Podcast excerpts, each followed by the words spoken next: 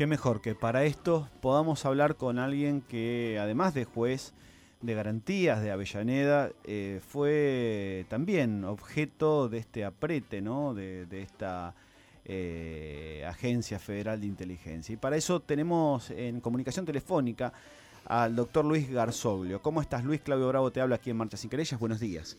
¿Qué tal, Claudio? Buenos días. Bueno, eh, la verdad que vení justo, porque estamos hablando de esto que nosotros lo vemos como una buena noticia, nos debería por ahí, o nos falta información como para saber cómo se va a reformular ¿no? la inteligencia en la Argentina.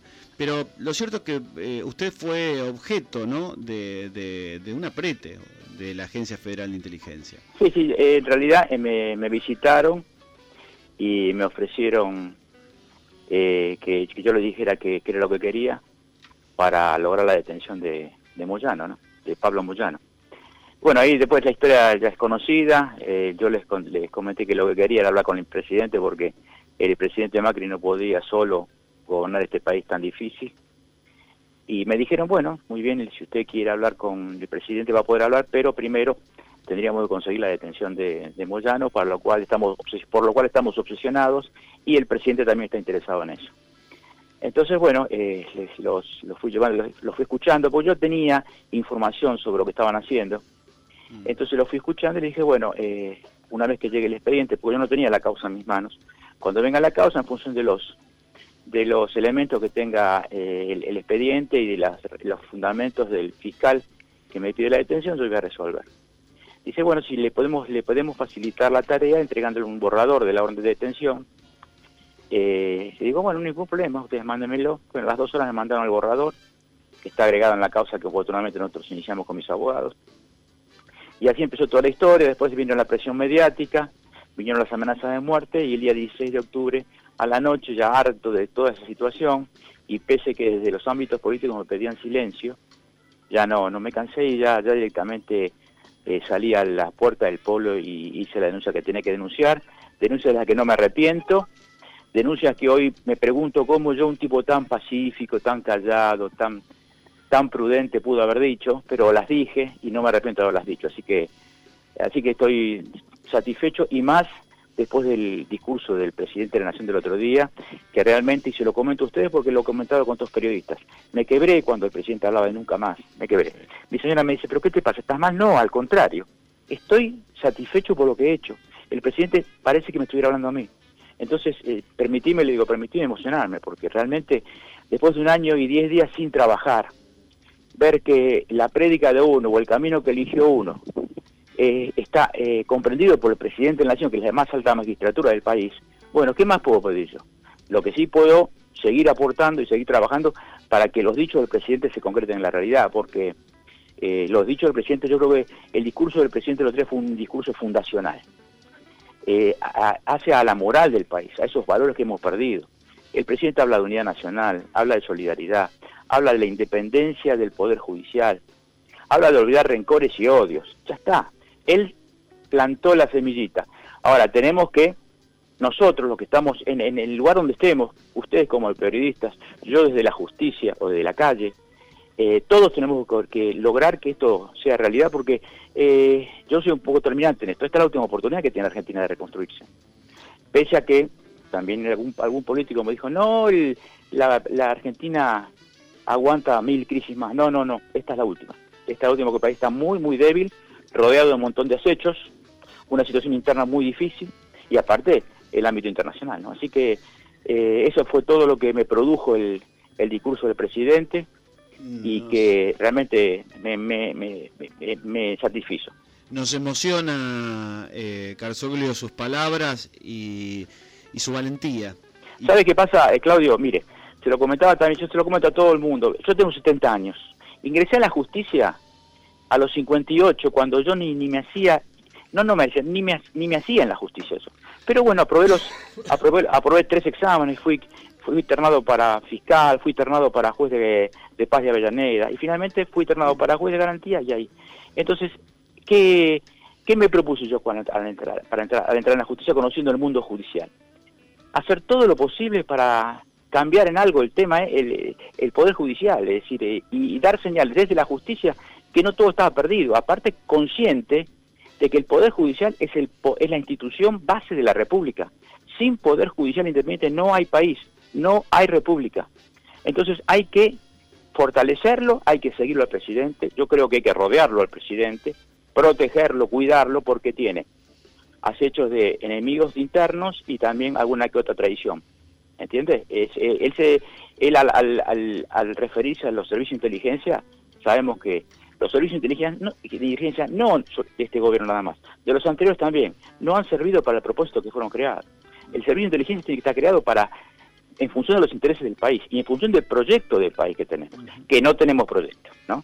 Entonces, es importante y hay que asumir los riesgos que eh, significa el meterse con una con un organismo y una organización de ese tipo, ¿no? Doctor Carzaulio, le habla Federico Miller, ¿cómo le va?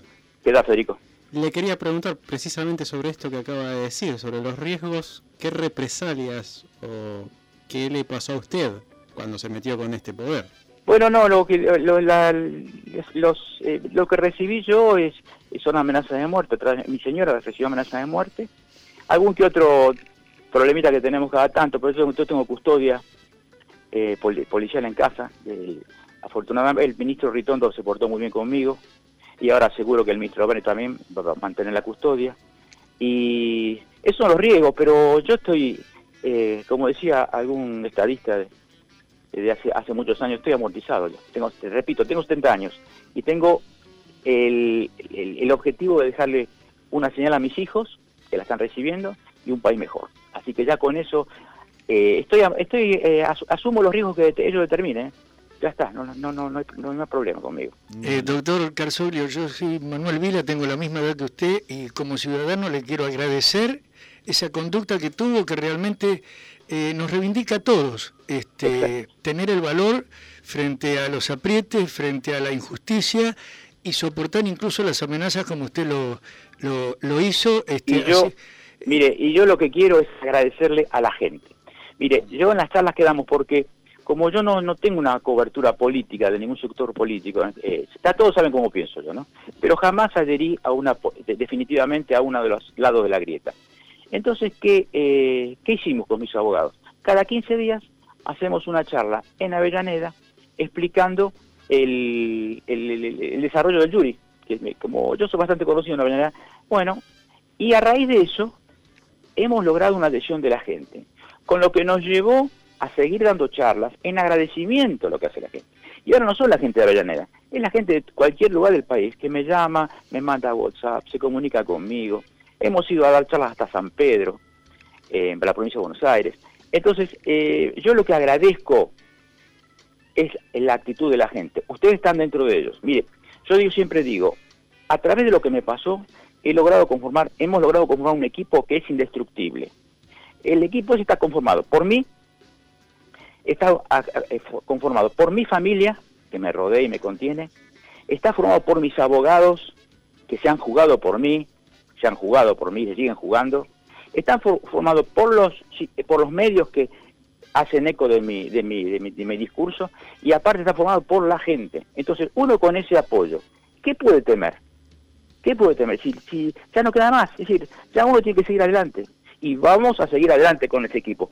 Por supuesto, el otro día en una, en una entrevista dije que había un nuevo integrante en el equipo, que era el presidente de la Nación. Pero bueno, eso eh, vamos a tomarlo así con pinzas. Pero eh, digo lo presidente porque realmente se identifica con, con lo que uno ha pasado y con lo que uno quiere del país, ¿no? No, tal cual, que Además también la emoción fue de todos en ese discurso. No, totalmente, total. Además cuando cuando él afirma nunca más, nunca más, y con una energía con que lo dice. Eh, lo, dice lo, dice con la energía de un ciudadano argentino que está cansado de ver a un país frustrado, de ver a las instituciones contaminadas por la corrupción, por, lo, por la falta de, de principios, la falta de moral. Yo siempre digo, este país, en este país lo que hay que hacer antes de tocar cualquier tema, hacer una revolución moral el hombre argentino está destruido. ¿Ustedes se acuerdan quién lo dijo alguna vez? Bueno, que había que reconstruirlo. Eso lo dijeron en el año 74.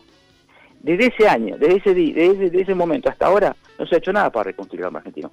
Es momento, y se lo reconstruye desde los valores que hacen a la nacionalidad, empezando desde la bandera. Bueno, eh, Carzolio, no solamente que nos sentimos, la verdad que escucharlo nos, nos produce, nos sigue reafirmando la esperanza de, de que vamos a vivir, nos merecemos vivir en un país mejor.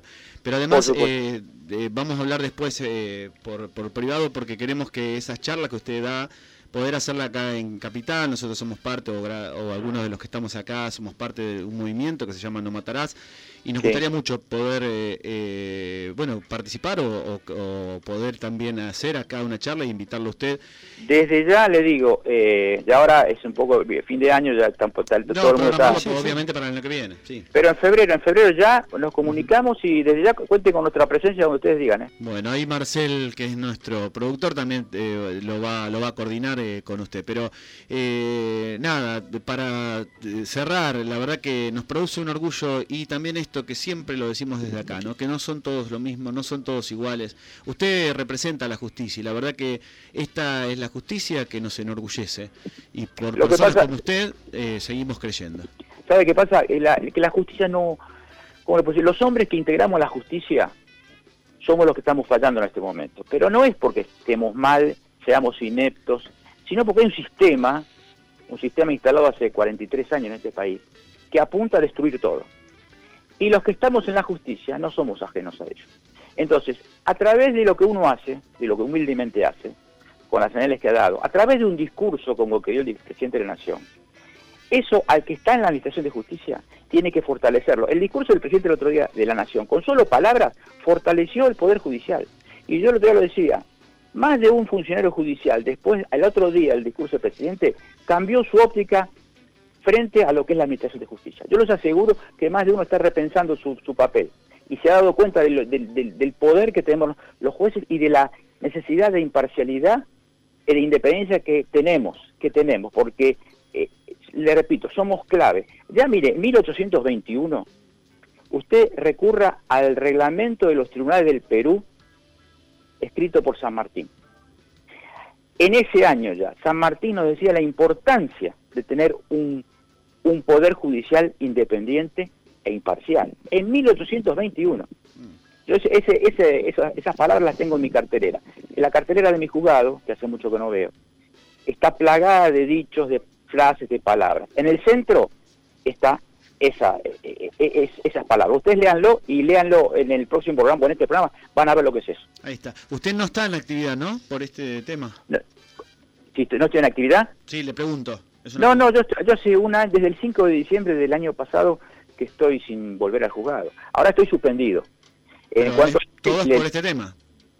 Es por supuesto, por, por el jury. Es un jury que no tiene nada que ver con el tema Moyano. Pero eh, se es activó. Una represalia a, lo que usted dice. Vamos, vamos a, así que se reactivó, se activó después del tema de Moyano. Pero somos muy, tenemos mucha confianza de salir airosos de todo eso y con mis abogados estamos peleando. Aparte, las imputaciones que se hacen en el jury son todas imputaciones de carácter administrativo, que son explicables, porque si usted ya se da cuenta cuál es mi perfil.